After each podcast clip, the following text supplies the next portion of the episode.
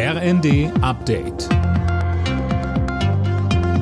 Stündlich neu. Auf den Punkt informiert.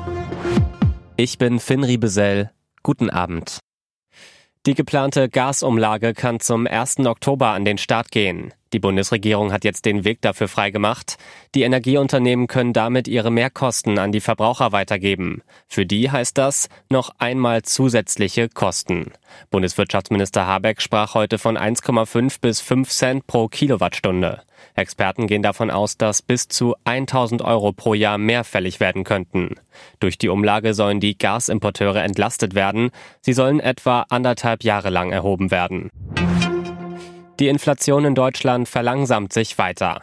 Im Juli liegt die Teuerung bei 7,5 Prozent, das schätzt das Statistische Bundesamt. Mehr von Tim Britztrup. Das sind 0,1 Prozentpunkte weniger als im Vormonat. Nach wie vor bleibt die Energie der Hauptpreistreiber. Offenbar machen sich aber Tankrabatt und 9-Euro-Ticket bemerkbar. In welchem Umfang lässt sich aber noch nicht sagen.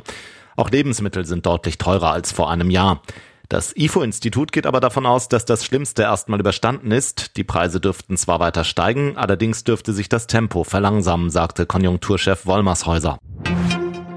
Nach neuen Vorwürfen gegen die europäische Grenzschutzagentur Frontex fordert Außenministerin Baerbock Aufklärung.